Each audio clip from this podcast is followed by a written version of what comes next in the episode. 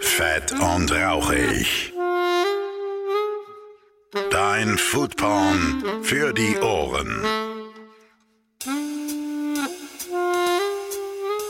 Und damit ein herzliches Willkommen zu einer neuen Episode von Fett und Rauchig, eurem Podcast für Essen, Trinken, Genuss und allem, was so mit der Gastro zu tun hat. Ich bin's immer noch, der neugierige und stets hungrige Phil Klausen.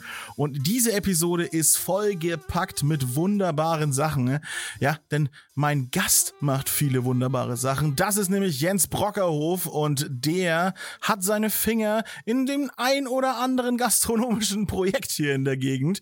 Äh, ja, ich bin diesmal in Nürnberg geblieben. Ja, ist auch mal wieder eine Ausnahme, ehrlich gesagt. Aber die Zeiten sind schlecht, das Budget muss zusammengehalten werden. Nein, ich, wenn, wenn ich jetzt in Berlin wohnen würde zum Beispiel, ich wäre trotzdem nach Nürnberg gefahren, um Jens zu treffen. Denn der macht eine ganze Menge. Vielleicht sagt euch der Name El Paradiso was, ja? Die El Paradiso Catering. Oder vielleicht sagt euch das So sein was, ja? Oder vielleicht sagt euch das Tafelzier was. Ja, überall da hat Jens seine Finger mit drin. Und noch viele weitere Projekte, noch viele weitere Sachen, die da jetzt noch in Zukunft kommen werden. Darüber sprechen wir. Wir reden über die Hollywood-reife Story von Jens, äh, nämlich so vom Spüler zum Großgastronom. Also großartig. Von der GQ ist der Mann auch noch zu den 50 coolsten Gastronomen Deutschlands gewählt worden. Also kann man auf jeden Fall mal machen, sich mit dem guten Mann zu unterhalten. Und äh, wie gesagt, wir sprechen über den Werdegang, wir sprechen über seine Catering-Firma. Wie geht's dir eigentlich gerade in Corona? Ich sag mal so, hm, könnte besser laufen. Ja? Wir sprechen über das Thema Patisserie. Das ist nämlich eine große Leidenschaft von diesem Mann und auch von mir, ehrlich gesagt. Ja, also so kleine, ne, so kleine Törtchen, so Perfektion gemacht, wo man jedes Element so schmeckt und es in dem Mund explodiert. Ah, Ihr merkt, ich bin sehr, sehr aufgeregt. Auch über diese ganzen Sachen, ne, die noch in Zukunft kommen werden. Ihr merkt, während des Podcasts werde ich immer hibbeliger und freue mich wahnsinnig auf das, was äh, uns da in Zukunft erwarten wird in Nürnberg. Und ja, wie gesagt, zum Schluss, ne, bitte bis zum Ende hören die Folge. Das macht ihr ja sowieso immer ganz brav, finde ich gut. Ähm, aber zum Schluss hin müssen wir auch noch mal so ein bisschen das Thema Corona anschneiden, was das dieser Branche auch antut, ne, dem ganzen Catering. Ich meine, es wird momentan wirklich eng, ne? Und jetzt wird wieder gesagt, äh, zweite Welle, äh, nächster Shutdown könnte folgen. Wen trifft's zuerst? Natürlich die Gastronomie und das Catering und die Events richtig, richtig scheiße. Da muss ich einfach mal so sagen, wie es ist. Ich weiß gar nicht, ob ich das darf. Doch, ich bin explicit, oder? Ich darf alles. Ist mein Podcast. Ich sag das einfach. So ist es. Aber wo mein Podcast? Ich äh, möchte noch mal äh, betonen, äh, dass ihr mir gerne äh, Bewertungen auf iTunes da lassen könnt. Ich habe auch gesehen, äh, der ein oder andere hat es auch gemacht. Habe auch eine äh, ganz schöne Rezession äh, gefunden vorhin. Äh, und zwar hier im Moment ein, ein Überschrift, ein Muss für jeden Foodie, erstklassiger deutschsprachiger Podcast rund ums Essen und Genießen, uneingeschränkt empfehlenswert. Vielen Dank an dieser Stelle. Fips. Das könnte, könnte auch mein Spitzname sein. ja, aber habe ich, hab ich selbst geschrieben. Kann ich an dieser Stelle zugeben. Nein, habe ich nicht. Ich freue mich sehr darüber. Also gerne bewertet mich auf iTunes, äh, schreibt mir was Schönes. Ich lese es hier vor. Freut mich sehr. Jetzt äh, will ich aber gar nicht lange mich selbst weiter beweihräuchern. Jetzt beweihräuchern wir Jens Brockerhof.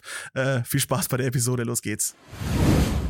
Und da bin ich auch schon äh, mitten im Hauptsitz der El Paradiso Gruppe und mir gegenüber sitzt der Mann, äh, der mich auch reingelassen hat, Jens Broggerhof. Schönen guten Tag. Hi, servus. Ich freue mich, dass wir uns jetzt äh, mal auf diesem Weg kennenlernen. Ja, du bist ja ein, ein, ein Großgastronom sozusagen in dieser Gegend, beziehungsweise ein äh, ja, Gastro schaffen. Du machst so viele Dinge auf einmal. wenn die Fäden einmal im Kopf zusammenlaufen, dann wird sowieso ganz spannend. Also deine Hauptpfeiler sind Catering zuallererst mal. Richtig dann Patisserie und Gastronomie. Mhm. Das heißt, du hast ganz, ganz viele Felder, die du ähm, ja bespielst in, die, in, diese, in dieser Branche.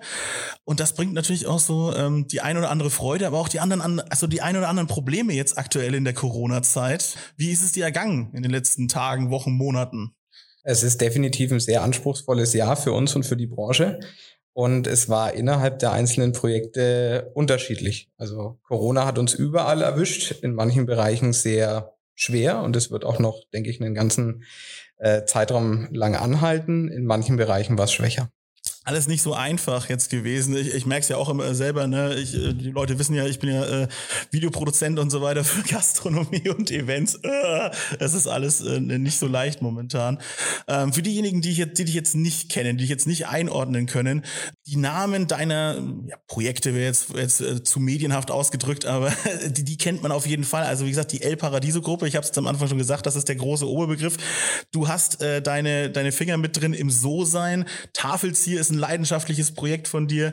Ähm, und jetzt kommen noch viele andere ähm, Projekte, da sprechen wir dann gleich drüber, die schon im Gespräch sind. Also da, äh, die Namen hat man hier, wenn man aus der Gegend kommt, auf jeden Fall schon mal gehört. Ne? Und wie gesagt, für mich im, im Bereich der Recherche war es dann auch am Anfang so, ha, da ist er auch noch mit drin. Ach, und das macht er auch noch. Also ich kannte dich hauptsächlich, ehrlich gesagt, übers Tafelzieher. Mhm. Das ist aber auch so, das ist jetzt deine, deine pure Leidenschaft eigentlich, oder? Da steckt sehr viel Herz drin. Also es steckt in allen Bereichen viel Herz, aber seit meiner Zeit in Paris ist das äh, für mich eine ganz besondere äh, ein ganz besonderer Wunsch gewesen, diese Art von, von Süßigkeiten, von Konditorei, von Patisserie hier auch mal in der Heimat präsentieren zu können. Und äh, da danke ich dir recht herzlich dafür. Das hat sehr gefehlt hier in der Gegend. Und für, ja, für so einen kleinen Bon Vivant wie mich, ja, der da so echt drauf steht, war das so die, die pure Erfüllung. Also ich bin regelmäßig da, kann ich jetzt schon mal sagen. Also äh, bitte niemals ein Bild von mir aufhängen und sagen, dass ich nicht mehr rein darf, sonst bricht meine Welt zusammen. Aber man kann ja so ein bisschen mal äh, deinen Werdegang kurz ein bisschen äh, abreißen am Anfang. Du hast ja so ein bisschen diese klassische Karriere hingelegt, die man aus den Filmen so kennt, vom, vom Spüler, vom Tellerwäscher zum, naja gut, äh, Millionär muss man jetzt mal ausklappen klammern das nicht, aber. Ich sag mal, Ende ist offen, aber der Anfang war der Tellerwäscher, soweit stimmt's. Also ähm, bei mir war es ein Zufall, dass ich in die Gastronomie gekommen bin. Ich habe keinerlei familiäre Vorbelastungen, nicht die Wirte in achter Generation. Bei mir war es Tennis im Endeffekt. Also ich habe auch äh, sehr ungewöhnlich. ich war, ähm, war in der Schule, wollte eigentlich Medizin studieren. Ähm, mein Hobby war Tennis, aber äh, Hobby in Form von Montag bis Freitag Training und am Wochenende Ranglistenturniere. Also mhm. habe das professionell betrieben und hatte so mit 15, 16 zum Schluss einen Seitenverschleiß, der recht hoch war. Also bei mir hat eine Tennisseite im Sommer eine Stunde gehalten. Und dann haben meine Eltern irgendwann gesagt, das ist schön und gut. Ähm, langsam wird's teuer, such dir mal einen Nebenjob neben der Schule. Und äh, meine Schwester hat damals studiert, hat nebenbei in einem amerikanischen Diner in Nürnberg gearbeitet, der habe ich das erzählt und dann hat die dafür gesorgt, dass ich in diesem Diner als Spüler anfangen durfte. Und das habe ich dann das erste Dreivierteljahr auch gemacht. Ich war immer donnerstags und sonntags da drin nee, Montag und Donnerstags, habe da immer abends meine sieben, acht Stunden gespült, habe ein bisschen den Köchen über die Schulter geschaut und irgendwann kam mal der Abend, wo der Vorbereiter krank war. Vorbereiter war so die nächsthöhere Hierarchie, der hat also Salate gemacht, Gemüse geschnippelt, Salatdressings, dann habe ich den vertreten, habe mich da ganz gut angestellt und dann hat der Chef gesagt, wir suchen einen neuen Spüler, du bist jetzt Vorbereiter. Dann ist wieder eine Zeit lang vergangen, dann war mal ein Griller krank. Dann durfte ich das eine Zeit lang machen. Dann hat der Chef wieder gesagt, na ja, funktioniert ja auch. Wir suchen den Vorbereiter, du bist jetzt Griller. Und dann kam für mich ein wichtiger Moment. Dann habe ich ähm, die Chance gehabt, mit in diese Brunch-Schicht zu kommen. Und der Küchenchef aus dem Diner hat früher in einem tollen Restaurant ähm, gelernt und ist ein sehr, sehr guter Koch. Und der hat jeden Sonntag zum Brunch aus den normalen Zutaten, die wir hatten, auf einmal ein Brunch-Buffet für 100, 150 Leute gezaubert. Okay. Und ich habe zugeschaut und ich dachte mir, das ist, das ist fantastisch, was du mit Kreativität und mit einem Handwerk aus einfachsten Dingen machen kannst und vor allem, was das bei Menschen auslösen kann. Essen ist was Emotionales. Und wenn du siehst, wenn die Leute ans Buffet kommen und die machen sich einen Teller voll und kommen zweites und drittes Mal und sagen irgendwann, ey, das ist einfach überragend, uns geht so gut, wir fühlen uns gut aufgehoben, es ist lecker, dann sorgst du mit deiner Handarbeit, mit deiner Kreativität, mit deinem Job dafür, dass es Menschen gut geht. Und das hat sich bei mir wahnsinnig schnell irgendwie so, so eingebrannt. Und dann ist bei mir tatsächlich der Entschluss irgendwo äh, gefallen, dass ich dann auch mit dem Küchenchef damals gesprochen habe und gesagt habe, du, ich glaube, Kochen das ist es. Ich gehe jetzt runter von der Schule, Medizin macht man nicht mehr, ich gehe jetzt in eine Kochausbildung. Und dann hat er mir erstmal den Kopf gewaschen. Was fällt dir ein? Das ist das Schlimmste, was du machen kannst. Du wirst immer arbeiten, wenn die anderen frei haben, keine Frau haben, keine Kinder, die Freunde verlieren, nichts verdienen. Mach es nicht. Jetzt bin ich aber leider so gestrickt, wenn ich was im Kopf habe, dann mache ich es auch. Dann erst recht. Also habe ich gesagt, jawohl, genau das mache ich jetzt. Dann hatte ich das gleiche Gespräch mit meinen Eltern nochmal. Die Oh. waren am Anfang natürlich äh, auch not very amused. ja, vom, Ar sie vom dachten- Arzt quasi zum Koch, ne? Ja, und sie dachten halt, das ist ein Spleen. Ja? Ja. Der ist halt jugendlich und der findet es toll, abends irgendwo in der Kneipe rumzuhängen. Aber mich hat damals schon das Handwerk fasziniert. Und dann habe ich mich durchgesetzt, habe dann meine Kochausbildung in dem Nürnberger Restaurant angefangen, im Bammis damals. Mhm. Äh, war dann da eine Zeit lang, war dann nochmal äh, Ende der Ausbildung in dem Restaurant in Heroldsberg beim Freihat.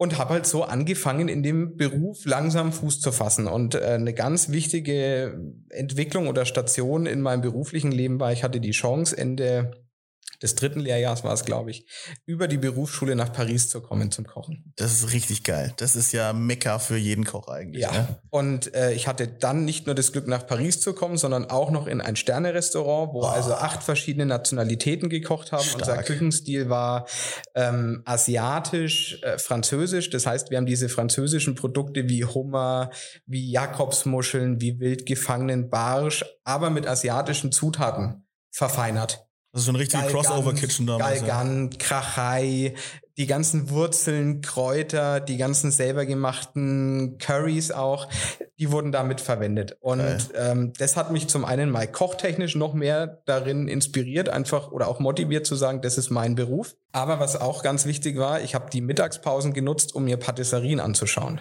Und ich hatte mir ein paar Wochen vor Paris schon mal ein Buch gekauft von Pierre Hermé. Das ist so die Galionsfigur, kann man sagen, in der französischen Patisserie, weil der sehr viel reformiert hat. Der hat gesagt, ich will eine einfache und, und sehr dezente Dekoration, aber ich will einen tollen Geschmack, ich will tolle Zutaten. Er hat das Macaron eigentlich zu dem gemacht, was es heute ist. Also kurzum, ich hatte das Buch von dem, ich hatte Bilder gesehen. Mhm.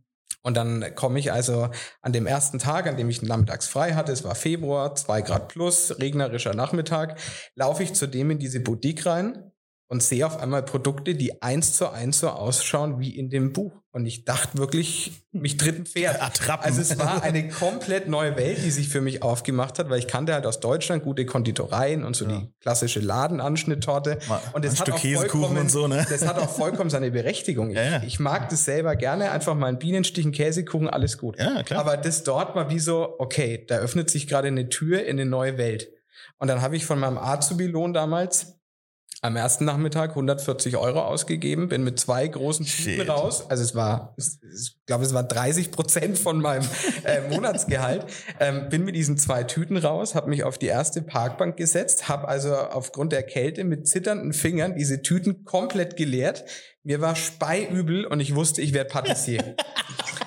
Sehr gut. Und das habe ich dann noch ein paar Mal wiederholt, bis ich einmal das ganze Ladensortiment im Endeffekt durchprobiert äh, habe und habe dann parallel schon gedacht, okay, wenn ich zurück äh, bin in Deutschland, dann muss ich mir Gedanken machen, wo kann ich eine Ausbildung absolvieren, um in diesen Bereich zu kommen, weil du kannst in Deutschland nicht Patissier werden, das näherliegendste ist Konditor. Genau. Das wurde mir mal vorgeschlagen, in der, also als, als man so als Kind in der Schule so Berufsvorschläge bekommen hat, so, ja, hier das kleine dicke Kind, das wird Konditor, ist mir gesagt worden. Ich so, oh, okay, aber habe ich dann noch nicht gemacht. Und bei Schade mir war jetzt im Nachhinein. ich, ich habe dann direkt nach der Kochausbildung bin ich direkt weiter in eine Konditorausbildung hier in der Nürnberger Konditorei. Und ähm, was in Paris noch der Fall war, ich habe damals einen äh, Kochkollegen dort auch getroffen, kennengelernt, der auch aus Nürnberg war. Und mit dem habe ich damals zusammen dann die erste Firma gegründet, also quasi Ende der ersten Ausbildung. Und die hieß El Paradiso. Wie der Name zustande kam, I don't know. Es war spät und es, Äh, es war mischt sich- hier, glaube ich, ja. auch im Gespräch, weil es ist weder Spanisch noch Genau. Italienisch. Es ist wirklich ein Fantasiename, aber irgendwie war der Name bei uns im Kopf und irgendwann wird dann aus so einem Arbeitstitel auf einmal was, an das man sich gewöhnt. Also El Paradiso war gegründet. Hauptsache es float, es float am Ende des Tages. Genau. Und ähm, unsere erste Intention, meine erste Intention war, wir machen ein süßes Catering. Das, was mich in Frankreich an Desserts so begeistert hat, das bieten wir jetzt hier in Nürnberg an und wir liefern Dessertbuffets und Torten. Haben dann damals schon einen tollen Flyer gemacht und eigene Bilder und uns war schon bewusst, man muss das irgendwie gut anpacken, dass sowas auch Hand und Fuß bekommt. Und wir haben diese süße Lieferung, ich glaube, fünf Aufträge lang durchgehalten. Und dann haben die ersten Kunden schon gesagt, das ist nett, dass ihr uns das Dessert macht und das ist fantastisch, aber ihr seid doch Köche. Macht doch einfach auch das Salzige vorher. Ja, man muss man ja zwei Firmen auch beauftragen, sonst, ne? Genau. Und nur eine Firma für den Nachtisch ist auch irgendwie ungewöhnlich. Genau. Ne? Und auf einmal hatten wir eine Catering-Firma. So ging's los bei So, uns. so schnell geht's, ne? Und ähm, die ersten eineinhalb Jahre war im Endeffekt die Produktion, die elterliche Küche. Wir haben im Keller einen Raum umgeräumt. Das war dann der Sahnekeller. Da wurden die Desserts gemacht. Und wir hatten so ein Dreitürer Seat. Das war das Lieferauto. Und Verdammt, ich will auch einen Sahnekeller, ey. Das ist mein Kompagnon hatte noch äh, so eine Vespa, mit der konnte man auch mal Suppen transportieren. Also wir waren Super, da extrem ähm, äh, flexibel. Aber es war halt so eine typische Garagen... Gründungsfirma. Ja, Mhm. man fängt zu zweit an. Wir haben damals beide 500 Euro auf ein Konto gepackt. Das Ja. war das Kapital. Und immer, wenn was verdient war, konnten wir was anschaffen. Und wenn nichts verdient war, konnten wir auch nichts anschaffen. das Das fühle ich, fühle ich sehr gerade, ja. ziemlich, ziemlich klar. Ja? Und ähm, dann bin ich also in die, in die Konditorausbildung gegangen. Nebenher haben wir dann so die ersten kleineren Veranstaltungen. Also es ist wirklich parallel gelaufen. Konditorhaus mit, mit dem Catering. Wahnsinn. Ja, also wir- haben es parallel aufgebaut und bei mir sah die Woche teilweise so aus, dass ich die Veranstaltungen bei uns waren meistens Donnerstag, Freitag, Samstag. Vor allem Freitag, Samstag.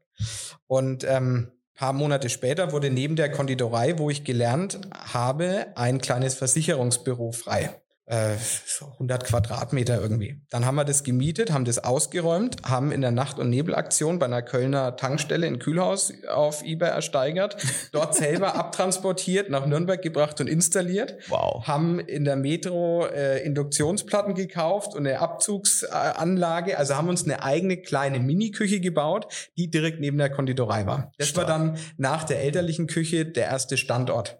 Übrigens der Standort nach uns ist dann Till Heinz von S-Brand rein und nach dem Till ist dann Keepers in Cooks rein. Wow. Also scheinbar war das eine gute Brutstätte für äh, Catering-Konzepte. gute Vibes hinterlassen, ja. Und Genau. jetzt äh, sozusagen, äh, ja, wie, wie, so, ein- wie so ein magischer Ort, wo, Genau. wo man sich Und- das holen kann. Das Parallele hieß halt damals, ich bin Freitag früh in die Konditorausbildung gegangen, war am Nachmittag fertig, bin eine Tür weiter, hab dann mit dem Johannes das Catering vorbereitet, bin auf Veranstaltung gefahren, dann sind wir nachts zurückgekommen, haben gespült, weil wir mussten das Equipment gleich sauber haben für den nächsten Tag, bin heim zum Duschen, bin in die Konditorei gefahren, hab die Konditorausbildung gemacht, bin eine Tür weiter zum Catering, bin mit Johannes auf Veranstaltung gefahren und war dann Sonntag früh irgendwann daheim.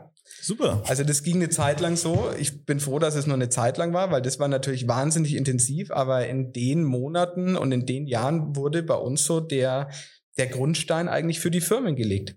Oder für die Firma gelegt. Und was wir damals vor allem gemacht haben, war Homecooking.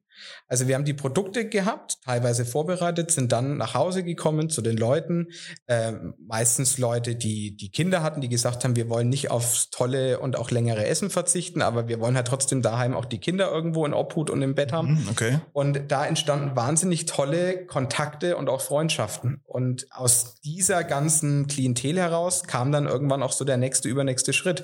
Da war dann mal ein Firmeninhaber dabei, der gesagt hat, Mensch, das war für zehn Personen top, könnt ihr auch die Firmenweihnachtsfeier für 100 machen. Und so hat sich das wirklich ganz peu à peu organisch am Anfang bewegt und ist gewachsen. Und im Catering war für uns ein großer Schritt dann 2009, als wir die Chance hatten, ins Ofenwerk zu ziehen. Das ist in Nürnberg Nord, eine Mischung aus Oldtimer-Zentrum, Anlaufstelle für Automobil- und Motorradverrückte, aber auch Event-Location.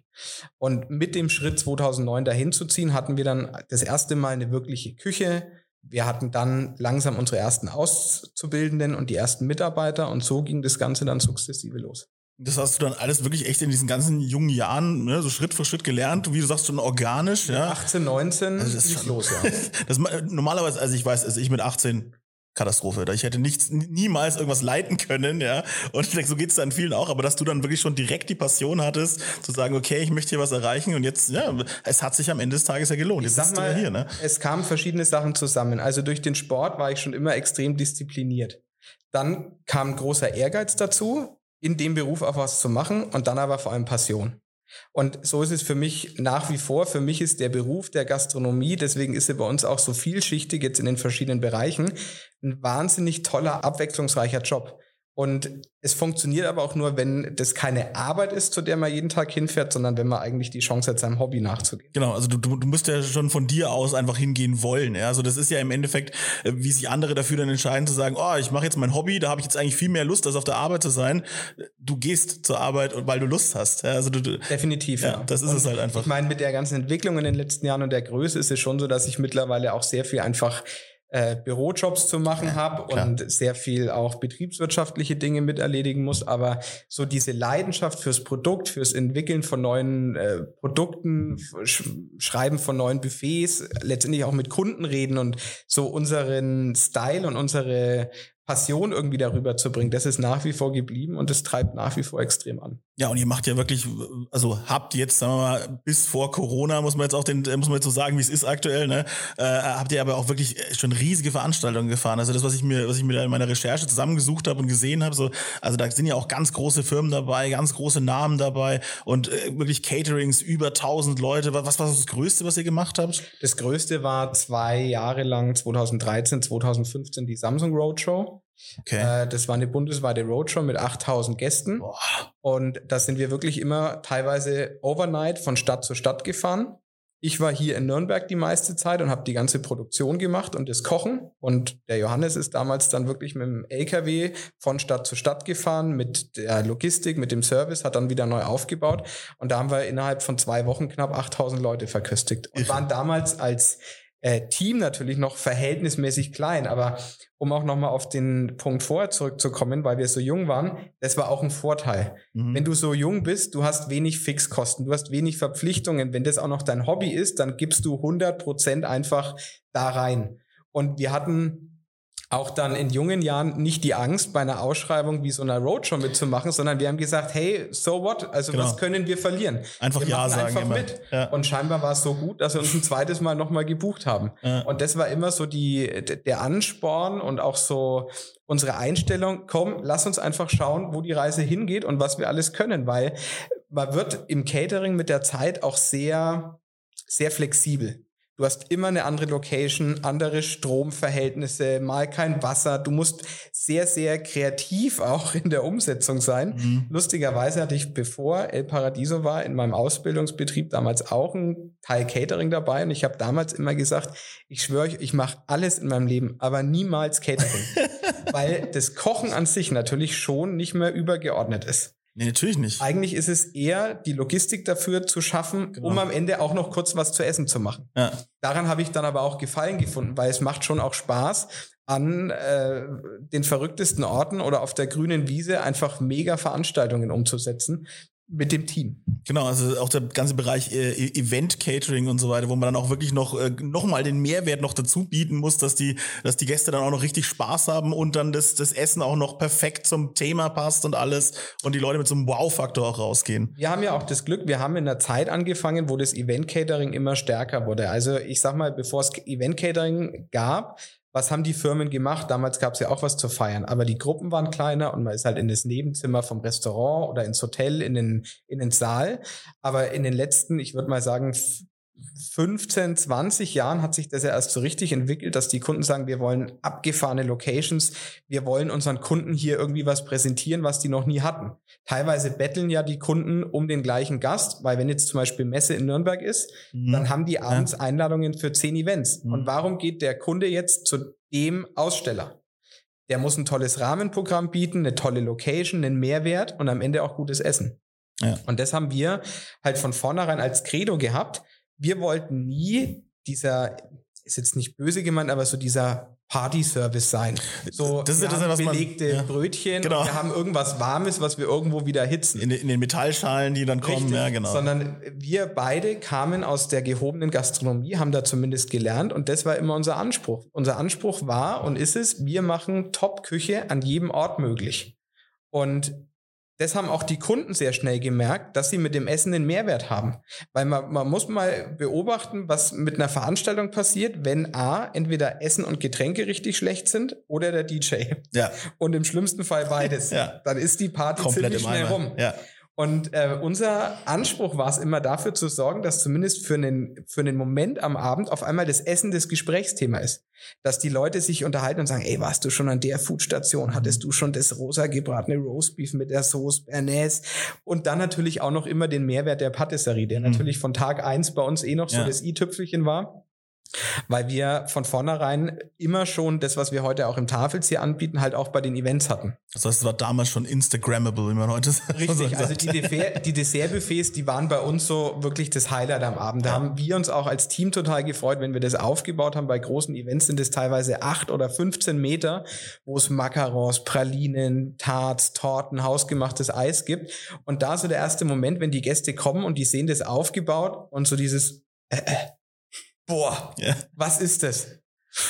Das ist so der, der große Ansporn natürlich auch immer. Äh, sagst du, du hast ja, du hast ja auch angefangen mit dem, mit dem, mit dem Homecooking und so weiter. So, wie, wie, ist, wie ist da so der Unterschied, wenn man jetzt sagt, so, naja, jetzt für, für ein paar Leute, für eine Handvoll Leute kochen oder für über 1000 Leute, 8000 Leute kochen? So, ist es trotzdem irgendwie ähnlich oder sind es zwei völlig verschiedene Sachen? Sowohl als auch. Also ich sag mal, der Anspruch ans Produkt ist immer das gleiche. Ich verstehe nicht, wenn mir jemand sagt, ich koche jetzt für 400 Personen und ich kann die Soße nicht selber machen.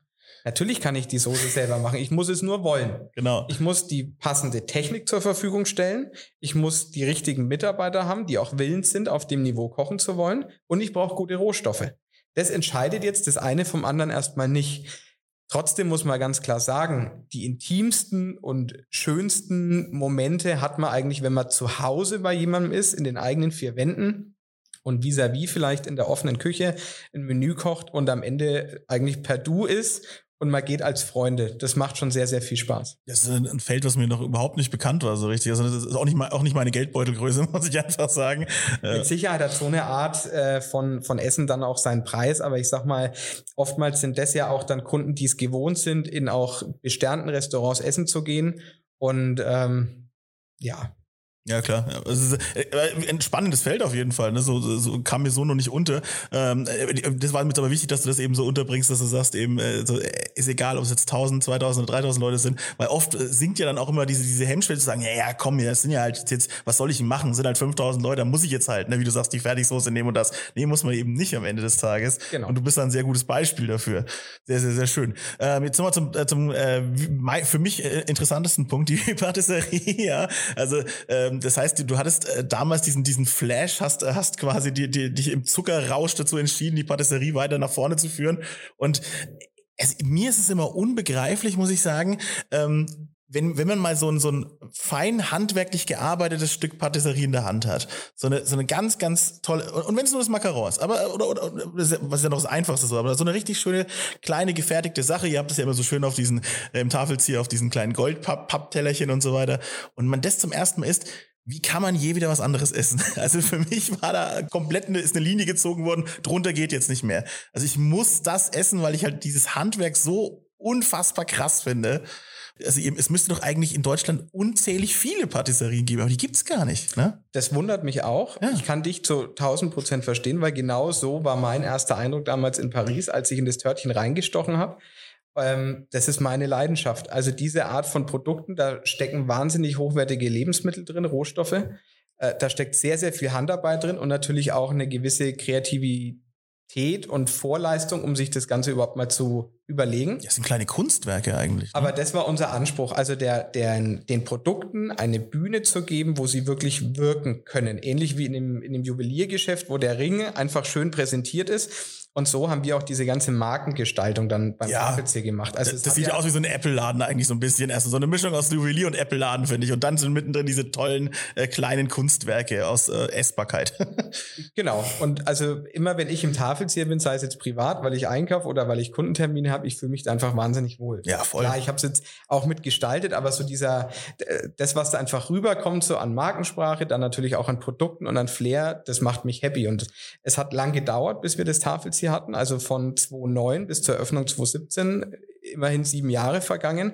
Ich wollte eine Patisserie eigentlich schon immer machen, aber auch in Nürnberg sind mittlerweile einfach die Ladenpreise in der Innenstadt wahnsinnig hoch. Ja, klar. Und ich hatte früher immer so diese Idee, ich muss in eine Lauflage, eine 1A-Lage. Mhm. Ähm, hat sich im Nachhinein aber als, finde ich, bewahrheitet, dass es besser ist, wo wir jetzt sind. Und ähm, 2016 habe ich irgendwann mal früh Samstag Kaffee trinken im Internet gegoogelt, wo sind freie Ladenlokale, dieses gefunden und dachte mir, das ist es. Also wir sind in der Ecke von Nürnberg, wo sehr, sehr viel gute Gastronomie ist. Wir haben Essigbrätlein, mobile Kochkunst, Delikatessen, Seeball, Nev, also Einzimmerküche, Bar. Ich will jetzt hier niemand vergessen, aber das zeigt schon, wenn man das aufzählt, wie viel gute, äh, wie viel gute Gastronomie da ist. Das heißt, das war für mich schon mal irgendwo äh, ein Indikator, da sind wir gut aufgehoben. Dann haben wir eine tolle, freundliche, offene Lage an der Ecke. Die Leute können im eingeschränkten Parkverbot äh, kurz stehen und können sich die Sachen mitnehmen. Wir haben die Parkhäuser daneben. Das heißt, die Leute nehmen auch auf dem Nachhauseweg nach dem Shopping am Samstag die Sachen mit. Also die Lage hat sich als gut ähm, für uns rausgestellt und ab dem Tag, wo wir im Endeffekt die Entscheidung getroffen hatten, dass wir den Laden machen, haben wir dann auch ganz massiv am Konzept und an der Marke gefeilt, weil bisher war es ja nur El Paradiso Catering und du kriegst auch Dessert. Und uns haben ja die Kunden eigentlich seit Tag eins schon immer gefragt, nur weil ich Macarons will, muss ich ja nicht immer eine ganze Veranstaltung oder eine Hochzeit buchen. Mach doch mal was. ja. Und dann endlich war es eben soweit und dann haben wir mit unserer Agentur, mit Talk Design hier in Nürnberg, letztendlich Tafelzieher aus der Wiege gehoben. Das fing dann beim Namen schon an. Also Tafelzieher hat ja Tolles Wort, Bedeutung. wirklich. Ja, verdammt mal. Das muss man ähm, echt mal würdigen jetzt hier. Kommt ja aus Jahrhunderten vor uns. Also klassischerweise haben früher noch vor der Porzellanherstellung die Zuckerbäcker die Deko an den Höfen gemacht. Da wurde aus Marzipan und Tragant wurden da Schlösser nachgebaut und, und Tiere modelliert. Und das war früher die Tafelzier, die Tafelzierde. Ja, etwas, was die Tafel ziert. Ja, und genau. wir dachten, das ist doch auch äh, 2017 schön zu sagen, wir machen Tafelzier, aber eine essbare. Mhm. Und so wollten wir die Brücke schlagen aus der tollen Historie von dem Handwerk und unserem modernen Ansatz. Und dann haben wir es natürlich schon jetzt ähm, so umgesetzt, dass wir gesagt haben, Packaging ist wichtig. Ladengestaltung ist wichtig. Social ich, ich komme mir jedes Mal so reich vor, wenn ich bei euch rausgehe. mit dieser als geilen Tüte und alles. Als ich durch Paris gelaufen bin und ich habe andere Menschen mit Pierre Tüte gesehen, dachte ich mir mal, boah, Boah. So eine schöne Tüte und das ist auch noch die beste Werbung eigentlich für die Marke. Voll. Wenn wir das mal machen, wir brauchen geile Tüten und wir brauchen ein cooles Logo. Und heute ist es jetzt so, dass ich mich auch freue, wenn ich durch die Stadt laufe und da läuft jemand mit einer Tafelziertüte, meistens ja. noch ein Lächeln im Gesicht, weil Geil. er kommt gerade aus dem Laden. Aber so haben wir halt von vornherein die Marke aufgezogen, dass es wirklich klassische französische Patisserie ist, handwerklich hergestellt, keine Convenience. Wir schreiben ja auch überall hinter dieser Tür lauern Kalorien und Sünde. Also wir sind High Carb, No Low Carb. Wir stehen dazu. Aber muss, ich finde, muss. das muss auch sein, weil ja. das sind Sachen, die isst man nicht jeden Tag und nicht in Hülle und Fülle. Aber Ey. wenn man sie mal isst, dann muss es was Ehrliches, was Handwerkliches, was, was Köstliches sein. Genau. Und das ist ja so hoch konzentriert. Also so, ich kann es ja mal erzählen, wie ich das jetzt immer so erlebe aus der Kundensicht, ja. Also, also ich finde es auch nicht wahnsinnig teuer, was ihr da macht. Im, Im, Schnitt kostet sowas um, um die fünf Euro, würde ich sagen. Genau. So, ne? Und ob ich jetzt zwei Stück Kuchen esse, die so halbgeil schmecken, oder ich habe diesen hochkonzentrierten Geschmack, diese, diese Cremes, die so in diesen kleinen Törtchen und so weiter drin sind, die so intensiv sind, dann brauche ich ja kein zweites Stück. Also, gut, ich schon, muss ich, muss ich ehrlich zugeben. Also unter zwei Sachen gehe ich auf gar keinen Fall raus.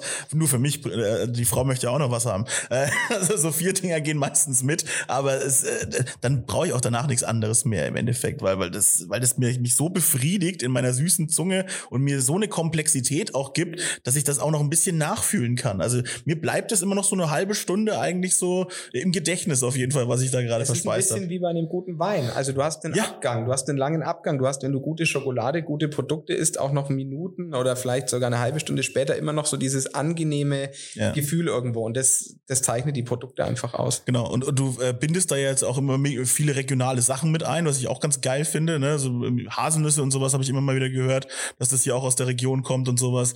Und das schafft natürlich dann für die, für die ganze ja, Gegend auch einen absoluten Mehrwert. Also nicht nur die Zulieferer, sondern halt auch, man schmeckt einfach die Umgebung auch mit. Also das ist ja in all unseren Projekten gemein, dass wir sagen, wir haben einen, einen Anspruch, möglichst regional zu arbeiten.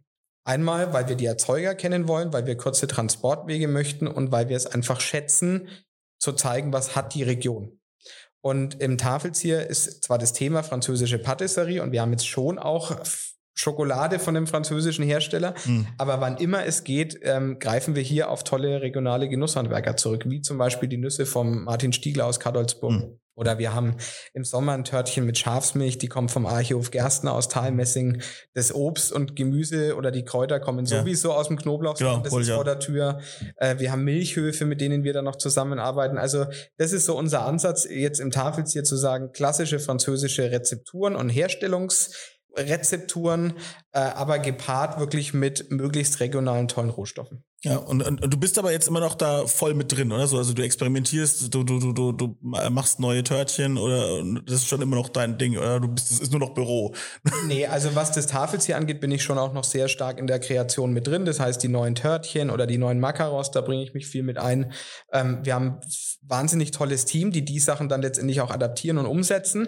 Aber gerade so Braucht in ja, diesem klar. Kreativen ähm, ist es für mich wichtig drin zu sein, weil das ist das, warum ich den Beruf mal ähm, irgendwo erlernt habe. Und wenn ich das gar nicht mehr hätte, dann würde mir, glaube ich, der Beruf keinen Spaß mehr machen. So ist es sehr gut. Was macht dir da am meisten Spaß äh, noch bei, bei der Patisserie? Was, was, was findest du persönlich am geilsten? So sind es die Cremes? Ist es doch dann irgendwie die Kombination mit Frucht irgendwie? Oder was- ist so dein persönliches Lieblings-Patisserie-Objekt? Mm, Was ich äh, wahnsinnig schön finde, sind einfach diese Konsistenzen. Ja. Wenn du so eine Mousse wirklich richtig schön aufschlägst oder, oder vorsichtig unterhebst und du merkst, da entsteht dieser Glanz und diese Bindung und wenn das so reinfließt in die Formen, das hat einfach was wahnsinnig Sinnliches und äh, Leckeres, Ja, voll. wenn du damit arbeitest. Und der zweite Aspekt, der mich auch schon seit der Ausbildung immer begleitet, ist dieses Perfektionistische. Hm. Also Beispiel. Früh werden alle Törtchen fertig gemacht, die werden glasiert mit so einem Überzug. Mit so einer Schokoladenglasur. Und jetzt kann es für jemanden wahnsinnig nervig sein, jeden Tag immer 20 Törtchen zu glasieren. Ich habe mich da jeden Tag drauf gefreut, weil ich wollte es heute noch schneller, noch perfekter, noch blasenfreier irgendwie im Überzug hinkriegen. Und das ist so ein perfektionistischer Anspruch. Und wenn man den irgendwie drin hat, dann kann man sich da echt vollkommen reinsteigern. Zu Aber Recht, das macht ja. wahnsinnig viel Spaß, wenn man so gepolt ist. Ja, Ich glaube auch, ich finde, am Ende merkt man das auch schon. Also wenn, wenn dieses, wenn dieses äh, ganze Objekt, was da zusammengebaut ist, das ist ja manchmal auch aus ganz vielen verschiedenen Konsistenzen und, und dann hier noch eine Schokoplatte, eine ganz dünne und da noch eine Creme und so weiter und dann die Harmonien, die dann mit den ganzen verschiedenen Geschmäckern an dem Mund zusammenkommen und so, das, da braucht's Perfektionismus. Das kann man halt nicht so mal, ja, ich mach jetzt hier einen Tropfen, da mal ein bisschen hier was. Das geht einfach nicht. Ich war, äh, letztens war ich in Berlin, da hatte ich auch so ein, so ein wahnsinnig tolles Erlebnis mit Patisserie. Da war ich in der Werkstatt der Süße beim, ich glaube, Guido Fuhrmann heißt der gute Mann. Äh, und der hat so ein, so, so, ein- so ein äh, Haselnusscreme-Törtchen, so ein kleines, das ist so dreieckig. Und wenn man durch diese Creme durchgeht, dann knistert die so, weil die so geil geschlagen ist. Ne? Und das geht halt nur, weil das, ne, weil es gut gemacht ist, weil dann halt diese ganzen kleinen Luftbläschen da drin sind, weil es so perfekt geschlagen ist. Und, das, und äh, das, ich kann sowas honorieren. Ich hoffe, jeder andere Kunde auch am Ende des Tages. Ähm, ja, also. das ist auch ein bisschen der Unterschied von der Patisserie zum Kochen. Die Patisserie ist wahnsinnig strikt. Mhm. Du hast Rezepte, du hast Temperaturen, du musst einfach noch viel akkurater arbeiten und das hat mir auch im Kochen geholfen, beides mal gelernt zu haben, weil du kriegst einen anderen Arbeitsstil. Ja klar, und hast jetzt ja schon fast was medizinisches wieder, ja. Auch präzise Handgriffe, ne? Da könnte man in der Patisserie auch gut mit dem Skalpell arbeiten. Oder habt ihr vielleicht sogar Skalpell? Ich könnte es mir vorstellen. Haben wir teilweise für die Schokodekoration. Siehst du? Also, halbes Medizinstudium auch irgendwie untergebracht. So, jetzt haben wir quasi die zweite Säule erledigt mit der Patisserie. Und jetzt haben wir noch die Gastronomie. Also im, im So-Sein, das möchte ich jetzt nur mal ein bisschen anschneiden, weil ich würde auch unheimlich gerne mal mit dem Felix reden, sage ich jetzt einfach mal hier. Und es kommen jetzt noch mehrere Projekte im Bereich Gastronomie. Aber jetzt äh, reden wir noch mal ganz kurz über So-Sein. Das ist ja mittlerweile mit zwei Sternen ausgezeichnet. Wirklich ein absolutes Aushängeschild unserer Region. Zeigt, was Nürnberg und die Umgebung sozusagen, oder sag mal Franken, wirklich drauf hat, was das ganze Thema angeht. Und äh, erzähl es mal ein bisschen in deinen eigenen Worten. Das so sein. Wie kam es dazu? Also, wie gerade schon beschrieben, ich habe einen Hang zu der gehobenen Gastronomie. Mir hat das Catering nach wie vor sehr viel Spaß gemacht. Ähm, aber trotzdem war immer so der Wunsch, auch mal Restaurants zu machen. Und äh, ich habe, ich glaube, 2013 den Felix mal wieder kennengelernt. Wir kannten uns bereits aus der Ausbildung, hatten uns aber ein paar Jahre aus den Augen verloren, haben uns bei einem Wettbewerb, glaube ich, als Juroren wieder getroffen und haben uns über Gastronomie unterhalten. Was machst du, was mache ich, ähm, was sind so deine Vorstellungen? Und wir waren ziemlich schnell auf der gleichen Wellenlänge. Wir haben gesagt, wir wollen eine Reduktion im Speisenangebot, ein Menü und dafür das Beste. Wir wollen auch bei den alkoholfreien Getränken mehr als Wasser bieten. Wir wollen eine Gastronomie machen, die heute auch mit vernünftigen Arbeitszeitmodellen und mit diesem ganzen, sagen wir mal, Surrounding so aufgestellt ist, dass es auch den Leuten Freude macht zu arbeiten. Also ich glaube, viele kennen das auch noch oder erleben es immer noch, dass du in der Gastronomie am Sonntag erfährst, ob du Montag arbeitest oder nicht. Wie willst du dann Privatleben oder ein Familienleben irgendwie aufbauen? Also wir wollten eine Gastronomie machen, die zeitgemäß ist, was das Angebot an Speisen angeht, was ganz wichtig den Umgang mit Ressourcen angeht, sprich die Lebensmittel, die tierischen, die Erzeuger und auch wie gehen wir mit den, mit den Mitarbeitern und mit dem Team um. Und so entstand dann bei uns die Idee des So-Sein. Äh, wir haben längere Zeit auch Flächen dafür gesucht. Wir hatten fast schon eine mal gefunden, wo heute das äh, Kokoro, glaube ich, drin ist. Ah, okay hatten da schon Grundrisse entworfen, waren schon relativ weit, es wurde dann aber nichts. Und dann wieder Samstagmittag, Kaffee trinken, bisschen im Internet suchen, wo sind Läden frei. Es funktioniert ich, sehr gut. Finde ich, finde ich den Schwarzen Adler ah. in Heroldsberg. Das war ja früher der Schwarze Adler, wo ja der mhm. Fabian Feldmann vor, ich glaube, 20 Jahren ja auch schon Stern gekocht hat mit, mit Gastronomie. Und ich kannte das Haus auch aufgrund meiner Lehrzeit in äh, Heroldsberg und ich kannte auch die Vermieterin und habe die angerufen und gefragt, wie sieht's aus? Äh, ist der Laden noch frei? Nö. So wie der ist nicht mehr frei. Nee, wir haben jetzt gerade jemanden gefunden. So, nee, das kann nicht sein. Das wäre perfekt für uns. Mhm. Und dann hat sie das tatsächlich nochmal für uns auf Eis gelegt. Wir hatten die Chance rauszufahren, es anzuschauen und haben dann sehr, sehr schnell entschieden, okay, das ist der perfekte Ort für diese Art von, von Restaurantkonzept. Damals haben zu uns viele gesagt, ist es so clever in Heroldsberg da draußen und kommen die Leute dahin und ja, mit Sicherheit hat der Standort auch ein paar Nachteile, aber ich sehe darin eigentlich auch Vorteile, weil die Leute müssen rauskommen, sie entschleunigen, genau, sie ja. freuen sich, sie kommen in ein ländlicheres Umfeld, was einfach auch unserem Konzept mehr entspricht, weil wir keine moderne Convenience, Abpack, Lebensmittel, Gastronomie sind, sondern wir sind wahnsinnig naturverbunden. Das fängt eben beim Einkauf an, wie wir unsere Räume dekorieren. Ähm, das war einfach der passende, der perfekte Ort für das So-Sein. Und da haben wir im Oktober 2015 aufgemacht.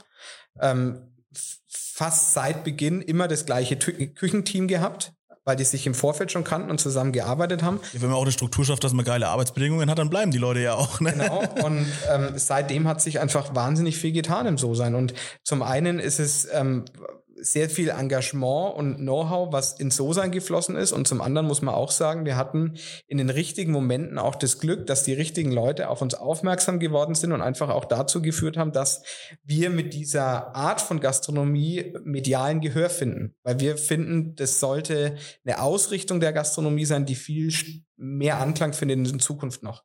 Also wie sind die Arbeitszeiten, mit welchen Rohstoffen arbeiten wir, wie ziehen wir die Branche Gastronomie auf, dass er heutzutage funktionieren kann. Wirklich medial seid ihr absolut äh, durch die Decke gegangen damit. So, also, äh, immer hört man wieder mal von euch in der Region sowieso, aber vor allem halt auch überregional. Und dann, wie, du sagst, dann ist der Standort eigentlich am Ende des Tages, die Leute kommen, weil sie eben dahin wollen. Ja? Man nimmt äh, die Reise auf sich. Äh, ne? Da ist ja der, dafür ist ja der Guide Michelin auch mal entstanden, für viele, die es nicht wissen, ne? eine Reise wert. Ja. Definitiv. Und bei uns ist auch wirklich seit Beginn eher wahrscheinlich sogar der größere Gästeanteil überregional. Also ja, Menschen, die bewusst zum Essen fahren. Und äh, da muss man aber auch sagen, hat sich in den letzten Jahren in Nürnberg viel getan. Und mich freut's für alle, gerade so die ganzen ähm, äh, Sterne-Restaurants, die in den letzten zwei Jahren aufgemacht haben. Wir sind alle in einer ähnlichen Altersgruppe. Teilweise haben wir schon zusammen gearbeitet oder waren ja. zusammen in der Schule. Da entsteht gerade ein Miteinander und kein Gegeneinander mehr, wie es vielleicht früher auch teilweise in der Gastronomie war. Und es hat insgesamt dazu geführt, dass der Standort, dass die Stadt einfach ein Hotspot jetzt mal ein positiver Hotspot ja. äh, in Deutschland geworden ist, was das Thema Gastronomie angeht. Viele der Kollegen kann man hier auch im Podcast hören. Fett und Rauchig, René Stein ist dabei, Valentin Rottner ist dabei, Fabian Denninger ist dabei. Alles eigene Folgen, die schon passiert sind. Also äh, könnt ihr durchhören. Äh, Werbung in eigener Sache, Ende. äh, und jetzt, ähm, jetzt geht's ja weiter. Ähm, wir müssen ein bisschen auf die Tube drücken. Äh, wir haben so viel zu erzählen bei dir, das ist ja Wahnsinn. Ähm, jetzt geht's weiter. Jetzt kommt dieses wahnsinnig interessante Projekt, dieser, dieser Augustinerhof, wo, wo im Endeffekt die Leute auch äh, total im Gespräch sind, ganz viel. Und da hast du dich jetzt auch mit der Gastronomie platziert. Richtig. Also ähm, Augustinerhof. Oder wurde, wurde gebettelt, dass du kommst. Das nee, hätte auch sein nee, können. Nee, nee, hätte ich mir vorstellen können, bei den vielen tollen Konzepten, die du machst. nee, nee. Also Augustinerhof ist ein wahnsinnig spannender Ort in Nürnberg, der ja auch schon seit vielen Jahren polarisiert mit Bauentwürfen, die dann doch nichts wurden und dergleichen. Und ähm, das äh, Projekt wird ja von, von der Alpha-Gruppe, von der Familie Schmelzer gemacht. Und ähm, mit den Kindern war ich in der Schule und mit dem Oma Schmelzer bin ich vor zwei Jahren ungefähr ins Gespräch gekommen. Ach so, Vetternwirtschaft, na dann. Nein. Nee, äh, Freunde, die was Tolles für Nürnberg machen wollen, würde ich eher sagen. Sehr gut, sehr gut. Und äh, wir sind vor zwei Jahren eben ins Gespräch gekommen, als der Oma gesagt hat, er möchte dort das oder er wird dort das Hotel betreiben und ähm, es braucht eben noch ein passendes Konzept für die Gastronomie. Und am Anfang war ich tatsächlich etwas skeptisch, aber das war eher dem geschuldet, da kommen wir wahrscheinlich gleich noch drauf, dass auch noch eine weitere Gastronomie unweit davon aufmachen wird und ich war mir nicht sicher, kriegen wir alles zusammengebacken. Äh, aber nichtsdestotrotz, die Entscheidung ist dann äh, gefallen. Wir wollen uns im Augustinerhof betätigen und ich mache die Gastronomie da auch zusammen mit dem Oma. Und dann war die Fragestellung für mich, was bieten wir da an? Weil wir haben so viele unterschiedliche Interessen. Ähm, in diesen Komplex wird ja reinkommen das Hotel, Karl August, mhm. 120 Zimmer, wahnsinnig schöne Architektur, mhm. tolle Ausblicke aus diesen ganzen Zimmern. Alles schön an der Pegnitz gelegen Richtig. auch so, ja. Dann haben wir das Deutsche Museum, mhm. den Ableger aus München. Wir haben. Wo ich mich auch wahnsinnig drüber freue, kulturell hier einfach auch für Nürnberg. Mega coole Sache. Das ja. ist ein Gewinn. Wir haben den Einheimischen. Wir haben den Touristen. Wir haben den Hotelbesucher einmal privat und einmal geschäftlich. Wie bringt man das alles unter ein Dach? Ohne, Vielleicht sogar international dann auch, ne? Viel. Ja? Eben, ohne den roten Faden zu verlieren. Mhm. Und jetzt bin ich ja, wie bereits erzählt, äh, sehr frankophil eingestellt und dachte mir, eigentlich ist hierfür die Idee Bistro Brasserie perfekt. Und so haben wir es dann auch konzipiert. Also wir werden innerhalb des Augustinerhofs zwei Projekte haben, die in diese Richtung gehen. Wir werden einmal die Brasserie Nitz haben, die direkt an der Pegnitz gelegen ist, mit offener Showküche. Ich sage jetzt mal immer vor Corona 140 Innen- und 120 Außenplätzen. Wir werden sehen, ja. Mit Abendsonne bis um 21 Uhr und wir wollen dort Frühstück à la carte anbieten. Also tolle Eierspeisen, Granolas, Frühstücksetageren. Mhm. Mittags nur Tagesempfehlungen, so kenne ich das aus Frankreich, so Plattenschuhe, ja Menüdischuhe, dass du ein, zwei Gänge für einen, einen, schmalen Euro hast, weil wir wollen ja auch die Leute rein ja, zu uns, die einfach in der Stadt arbeiten und wir wissen, dass die Leute, die ähm, mittags quasi ihre Mittagspause irgendwo verbringen, eher preissensibel sind. Dafür wollen wir auch ein passendes Angebot anbieten. Dann wird es nachmittags innen wie auch natürlich auf der Sonnenterrasse die komplette Patisserie-Tafel zur Auswahl geben. Die passt ja wie die Faust aufs ja, Auge klar, in so ein logisch. französisches Konzept. Absolut. Und abends dann die Kür, die Brasserie-Karte. Und da ja. alle großen Klassiker der französischen Küche. Steak Tartar, Steak Frit, Salat mm. Niçoise, Bouillabaisse, mm. Bœuf Bourguignon. Wir haben einen Rotisserie-Grill, wo wir Geflügel, Wachteln, Enten wirklich quasi drehend frisch grillen können. Gott. Wir wollen ähm, das Thema Meeresfrüchte und Austern auch spielen, oh, yes. aber eben immer in einem Kontext, der easy ist. Ich mhm. selber finde es sehr schade, dass gerade so Produkte wie jetzt äh, Meeresfrüchte oder Austern in Deutschland oftmals eher verpönt sind, weil sie immer so diesen Touch von schicki und ja, so, so abgehoben haben. Und was ich an Paris und an Frankreich so toll finde, du stehst an einer Bar, da sind die Leute am Tresen und haben nachmittags äh, ein halbes Dutzend Austern und ein Glas Chablis und freuen sich einfach über das Produkt und freuen sich übers Leben. Ja. Und diesen, diesen Spirit, den wollen wir in die Brasserie bringen. Das klingt großartig. Mit diesen verschiedenen Dingen, die es da über den Tag verteilt geben soll. Und da wir ähm, im Hotel sind, nicht nur deswegen, aber ähm, weil wir auch von der Fläche her so aufgestellt sind, soll dann auch noch eine kleine Bar-Situation mit reinkommen, wo wir eben auch ein passendes Cocktail- und Drinks-Angebot mhm. haben äh, fürs Wochenende, wo es Bar-Snacks gibt und wo wir aber auch Cocktails haben möchten, die jetzt nicht nur 0815 sind, sondern auch dieses mediterrane, leichte, eigene Essenzen, Sude, kräutrige Geschichten das ist so das Konzept von der Brasserie. Also ich brauche eigentlich nur geile Weine, ehrlich gesagt. Die haben wir auch. Sehr gut, sehr es wird gut. einen großen Weinkeller geben. Wir haben einen tollen Restaurantleiter, Schrägstrich Sommelier, äh, bereits an Bord. Den, den Abel, den viele vielleicht noch aus dem Goldenen Pudel oder aus dem Essigbrätlein kennen. Also wir haben auch ein fantastisches Team jetzt schon, was in den Startlöchern ist Super. und wirklich mit den Hufen schart. Und ähm, jetzt nochmal zurück, was bietet man in so einem Haus mit so vielschichtigen Interessen an? So kam ich dann auf die zweite Idee, das Picknick zu machen. Das wird ein Tagescafé, wo wir uns auf das Thema Gebäck spezialisieren, also hausgemachte Brote, Pain Chocolat, äh, Croissants, Queen Amon, Zimtschnecken, Morning Buns, also einmal querbeet, butterig, zuckrig, kalorienvoll mit einem scheunen Kaffee oder Cappuccino in den Tag starten, einmal zum Vorortverzehr und dann auch für To Go. Und im salzigen Bereich werden wir dort ähm, tolle Bagels machen. Äh, Croque Monsieurs, das sind diese gratinierten. Yes. endlich, endlich. Wer macht denn noch Croque hier? Keiner, Ja, oder? Diese schönen gratinierten Sandwiches mit Mega. einer schönen Bechamel, einem Ja. Käse, einem tollen Schinken. Ähm, Dankeschön. Baguette-Sandwiches. Ja, super. Also das ist das, ähm, das wird das Picknick, wo wir uns auch drüber äh, sehr freuen. Und dann kam Ende letzten Der Laden, Jahres. der Laden wird konstant voll sein mit Bloggern. Ich sag's wie es ist. ich, das hoffe ich. Und dann kam Ende letzten Jahres noch so spontan um die Ecke ähm, die dritte Geschichte, die wir machen. Ähm, ich bin Mitte, Ende letzten Jahres mit dem René ins Gespräch gekommen, als damals leider abzusehen war, dass es im Schwarzen Adler nicht weitergeht. Mhm. Und ähm, es ist so, es war in dem Augustinerhof noch eine Fläche frei und ich hatte schon damit geliebäugelt, ähm, zusammen mit dem Oma da eine Location zu machen, wo wir unsere ganzen Kurse durchführen können.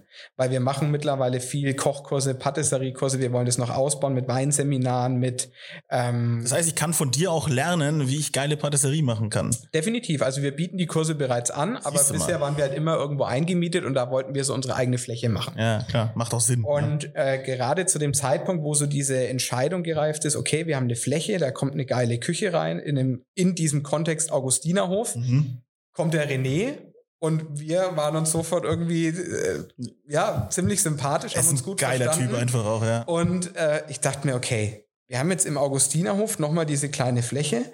Wir haben Tiefgarage, Hotelzimmer, wir haben beste Anbindung, wir haben die Chance, in dieser Fläche jetzt auch noch architektonisch und so ganzen Style her alles umzusetzen. Und jetzt kenne ich auf einmal den René, der sagt, ey, gib mir eine geile Küche, ich will wieder kochen. und so entstand dann die Idee zu sagen, komm, wir packen das einfach in eins. Wir machen dort ein kleines Fine Dining Konzept. Das war vor Corona geplant als Tresenkonzept, dass quasi alle ähm, am Tresen sitzen und direkt reinschauen können und Ah, auch von cool. der Küche serviert werden. Das werden wir jetzt im ersten Anlauf wahrscheinlich anders bestuhlen müssen. Mhm, Logisch. Aber äh, das wird die, das dritte gastronomische Konzept und, und Outlet im Augustinerhof, also eine Mischung aus einem Fine Dining Restaurant mit dem René Stein und an den verbleibenden Tagen kann man es als kleine Event Location oder als geschlossene Gesellschaft eben buchen Mhm. oder unser Kursprogramm dann wahrnehmen. Und das Kursprogramm super. werden wir ausrichten einmal in den Bereich ähm, Hobbyköche, Amateure, die richtig Bock haben auf die Sache. Okay. Aber wir wollen auch ähm, ein, ein Programm schaffen, wo sich vielleicht auch Kollegen weiterbilden können, um in manche Sachen tiefer einzusteigen. Also Stichpunkt Fermentation mit dem So-Sein, Stichpunkt Macarons, feine Patisserie mit den Tafelzierleuten, ähm, Stichpunkt wirklich Weinseminare und Schulungen mit dem Abel aus dem Augustinerhof, mediterrane Küche mit unserem Küchenchef aus dem Nitz, mit dem Henri. Also wir wollen da einfach richtig Leben in die Bude bringen. Ihr krempelt da richtig was um eigentlich. So, also wird, wie gesagt, dieses Ding wird ein riesen Hotspot werden. So viele tolle äh, Konzepte auf einmal. Äh, ich ich, ich freue mich. Ich muss mir eine Dauerkarte buchen, glaube ich, direkt. das äh, hilft nichts. Ihr müsst mir so eine kleine schwarze Karte machen, wo ich überall rein kann und immer, immer ein Platz für mich frei ist am Ende des Tages. Das wäre auch mal ein Konzept, oder? Gibt's ja, gibt's ja eigentlich noch nicht so im Gastrobereich. Das stimmt. Vielleicht könnte man darüber mal nachdenken. Naja, äh, wie gesagt, die Zeit drängt. Äh, wir- haben noch ein spannendes Konzept von dir, weil ich ja schon gesagt habe, du beziehst doch immer wieder Regionalität mit ein und so weiter. Jetzt gibt's, äh, jetzt machst du noch ein, äh, ein total fränkisches Konzept. Äh, die einfach die Wirtschaft. Die Wirtschaft.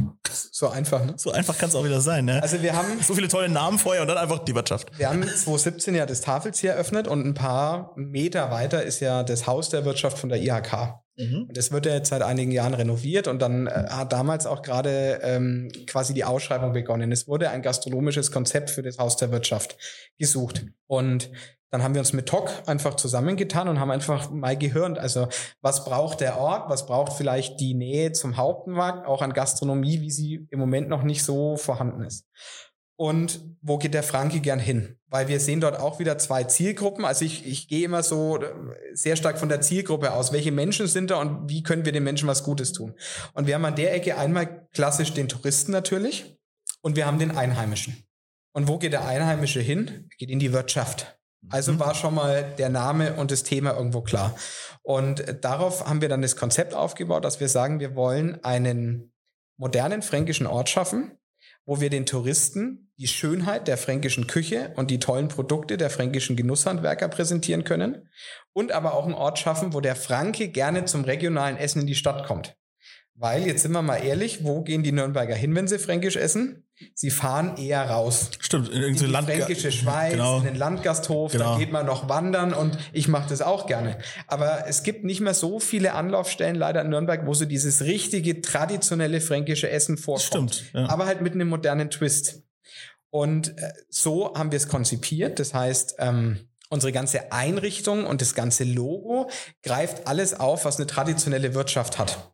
Sie hat die Leuchtreklame, sie hat die Bar mit den Krügen, sie hat die Holzvertäfelung, sie hat den Stammtischwimpel irgendwo stehen. also das waren so unsere gestalterischen Merkmale. Und was die Kulinarik angeht, ist für uns das Hauptthema, wir bieten eine Brotzeit. Und zwar Also Brotzeitbrettel, wie der Franke sagen würde. die Brotzeit bei uns eher gefasst wie beim Spanier die Tapas. Du Ah, bekommst tagesaktuell eine Auswahl an den besten Produkten und besten Rezepten aus Franken. ja geil. Da ist dabei ein Oberster, Ein Stadtwurst mit Musik, ein Pressack, Ja. ein Schwarzwurz, Schwarzwurst Carpaccio, Geil. Gepickeltes Gemüse aus dem Knoblauchsland, ein Rauchfisch vom Heinle aus Erlangen, Mm, ein Mini-Krustenbraten, ein. Fleischküchle, eine kleine Leber Ja, gebraten, geil. auch mal Innereien. Und die Brotzeit soll es in drei Varianten geben. Es gibt die mit allem, es gibt die mit ein wenig Fisch und ein wenig Gemüse und Okay. es gibt die vegetarische. Also- Also, es gibt quasi für jede, für jedes ähm, Essensbedürfnis quasi die passende Der, Auswahl. der Carnivore, der, der, der Pesketarier und der Genau. Vegetarier, alle am Start. Genau, und die eben ähm, tagesaktuell mit den Sachen, die wir einfach ähm, gerade bekommen oder gerade zubereitet haben. Ähm, Sonntag soll es dann die klassische Bratenküche geben, wo wir auch mal gefüllte Kalbsbrust, Kalbsnierenbraten, sehr viel Wild in der Saison, halt so die, die schönen fränkischen Klassiker dann präsentieren. Also wirklich auf die, die, die Ofengerichte so konzentrieren. genau, genau. Schöne, schöne Sache. Und das ist aber auch noch nicht offen, ne? Kommt jetzt dann erst. Das äh, kommt noch. Wir gehen im Moment von, ich sag mal, Oktober aus. Ja, es ist ja, wie es immer so ist, ne? man, man plant immer so ein bisschen was, ne? Und dieser, dieser alt geflügelte Spruch, ne, hinten gehen die Maler raus, vorne kommen die Leute rein, ne?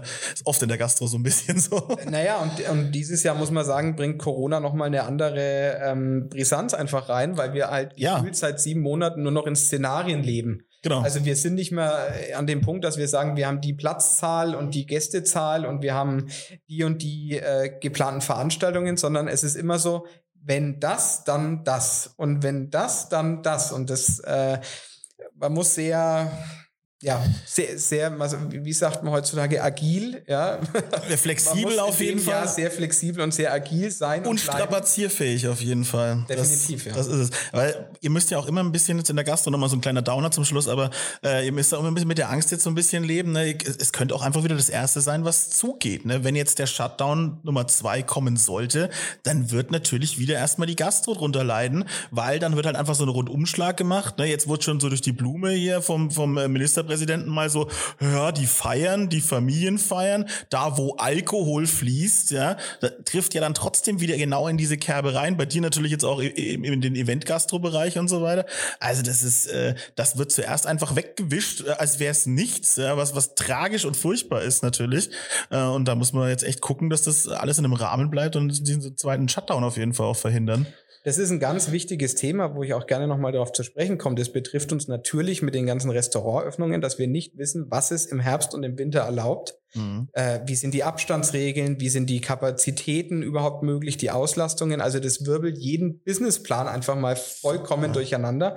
Und wo es uns natürlich massiv trifft, ist im Bereich Event Catering. Mhm. Und da muss ich ehrlich sagen, ähm, das ist eine Branche, ich weiß nicht, warum sie so wenig Beachtung findet, aber sie fällt mit all ihren Zulieferern, sei es Künstler, Techniker, Freischaffende, Personaldienstleister, Floristen, also alles, was irgendwo mit dem Bereich Event, Messegeschäft zu tun hat, ist Kann man bis ins Detail gehen. Das so- sogar am Ende sind es die Wäschereien, die die ganzen Richtig, Tischdecken waschen richtig. müssen. Ja, das ist es ganz ist viel. eine Branche, die warum auch immer im Moment nicht auf dem Schirm ist. Ja. Und die Hilfen, die es bisher gab, die waren wichtig und richtig, aber sie reichen bei Weitem nicht.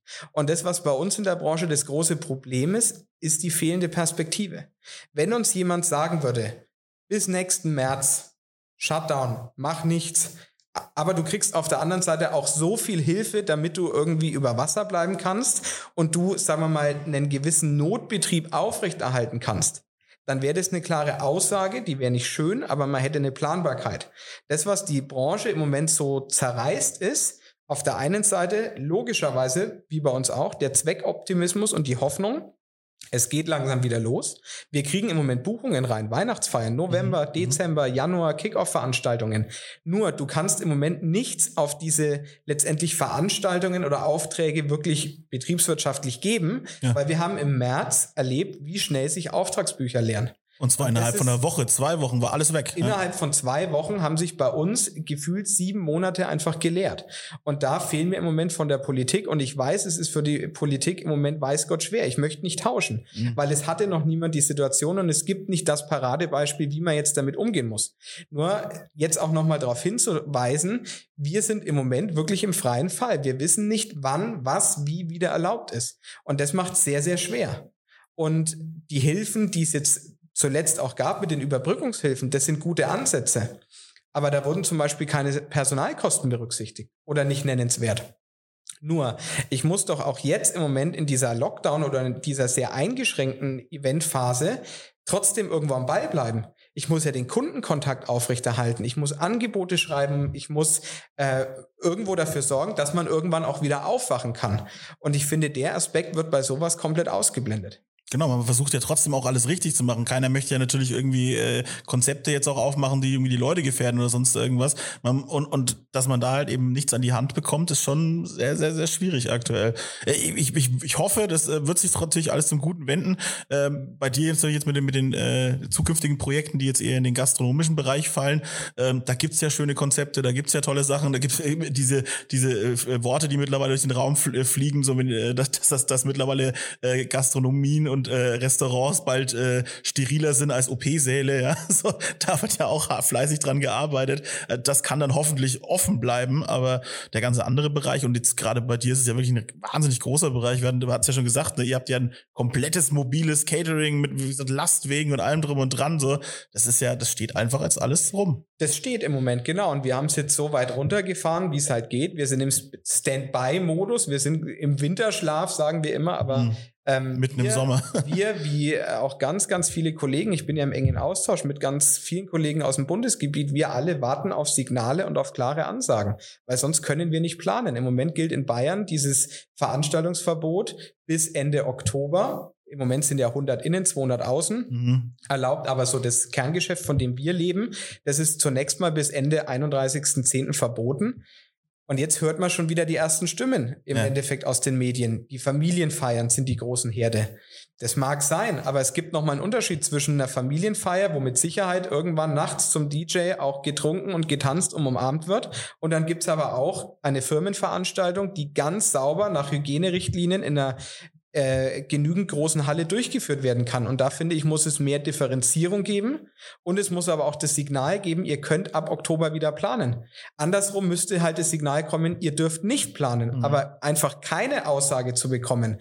Das ist, glaube ich, diese riesige Ungewissheit, die in uns allen in der Branche irgendwo äh, in uns drin kämpft und die dann halt auch zermürbt. Ja, und gleichzeitig wird ja eigentlich auch äh, dran gearbeitet, so, so Sachen wie Messen und Events digital umzusetzen. Das heißt, vielleicht wird sich auch in Zukunft die komplette Branche wirklich nachhaltig verändern. Also, dass diese Situation, die jetzt passiert ist mit Corona, diese Branche auch für die nächsten zehn Jahre, vielleicht sogar für immer verändern wird. Das ist durchaus möglich. Man weiß tatsächlich nicht, also ich will es jetzt nicht schwarz malen oder so, weil ich liebe die Branche und ich würde mir wünschen, dass es irgendwann noch so wieder ist wie vorher. Aber selbst wir als, als kleine mittelständische Firma haben ziemlich schnell gelernt, vieles geht auch ohne Präsenz. Wir haben auf Teams umgestellt, auf einmal wurden unsere Schurfix und Termine online abgehalten. Mhm. Und das ist ja bei den größeren Firmen noch viel stärker. Die ja. merken ja auch, was können wir an Reisekosten, Unterbringungskosten etc. sparen. Vieles geht auch anders. Was natürlich immer schon ein ganz wichtiger Aspekt bleibt, bleibt dieses Face-to-Face, -face, einfach mit jemandem live reden, jemanden Klar. live zu überzeugen, irgendwie äh, zu begeistern von dem Produkt, von der Dienstleistung, wie auch immer. Aber wir alle können tatsächlich im Moment nicht sagen, wo geht die Reise hin? Wird's mal wieder wie vorher? Der steht ein bisschen in den Sternen. Ja, sehr, sehr, sehr spannend. Jetzt ist unsere Zeit auch äh, schon eigentlich abgelaufen. Ich, ich freue mich, dass du dir die Zeit für mich genommen hast erstmal. Ich würde sagen, wir können ja irgendwann mal in, in, in einem halben Jahr oder einem Jahr einfach mal einen Teil zwei machen. Wie's, in der Brasserie. Ja, in der Brasserie. wie es dann einfach gelaufen ist, ne? wie, wie alles offen ist. Äh, dann ist hoffentlich äh, der Spuk mit Corona auch einigermaßen im Griff und dann hat man ein bisschen eine andere Perspektive. Würde mich auf jeden Fall freuen. Gerne. Vielen Dank für den Besuch. Alles klar. Dann, äh, ja, bleibt hungrig. Bis zum nächsten Mal. Tschüss. Ciao. Alle Podcasts jetzt auf podyou.de, deine neue Podcast-Plattform. Podyou.